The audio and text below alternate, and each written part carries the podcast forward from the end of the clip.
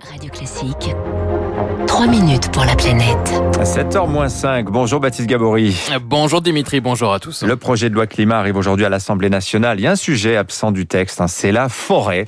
Et pourtant, l'ONF, euh, l'Office national des forêts qui gère les forêts publiques en France, traverse une crise sociale sans précédent, Baptiste. Oui, hein, l'ONF a perdu près de la moitié de ses agents en moins de 40 ans. Ils étaient 15 euh, 000 en 1985, 12 500 au début des années 2000, moins de 8 000 aujourd'hui.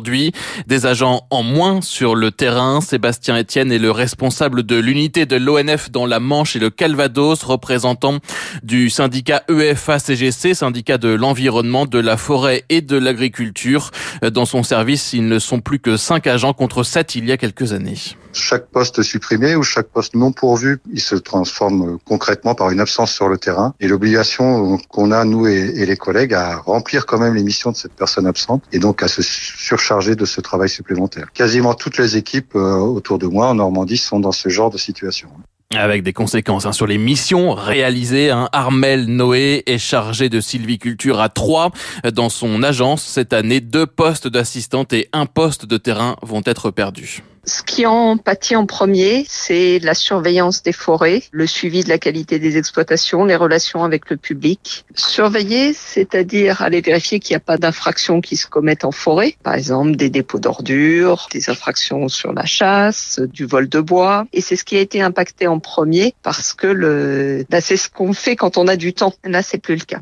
Les représentants syndicaux parlent d'agents à bout de force qui tentent de faire leur métier mais qui n'ont plus les moyens pour, et ce, alors que les enjeux à moyen et long terme sur la forêt sont cruciaux, enjeux euh, climatiques notamment pour des forêts confrontées elles aussi au changement climatique et au dépérissement de nombreuses parcelles depuis deux ou trois ans.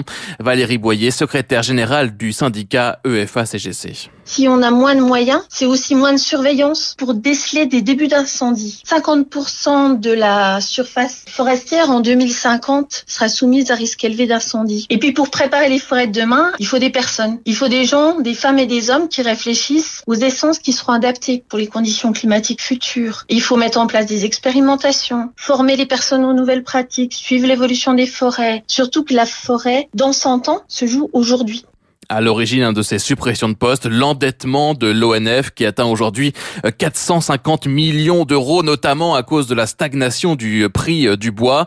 Le ministère de l'Agriculture contacté hein, nous précise que l'établissement a, a réellement connu de très fortes baisses, pas forcément planifiées. Le nouveau contrat entre l'État et l'ONF pour les cinq prochaines années est en discussion en ce moment. Un contrat qui visera à donner un cadre, hein, selon le ministère, sur les cinq prochaines années et à donner de la visibilité à l'établissement pour pouvoir s'organiser dans des conditions, je cite, sereines. Baptiste Gabory, merci.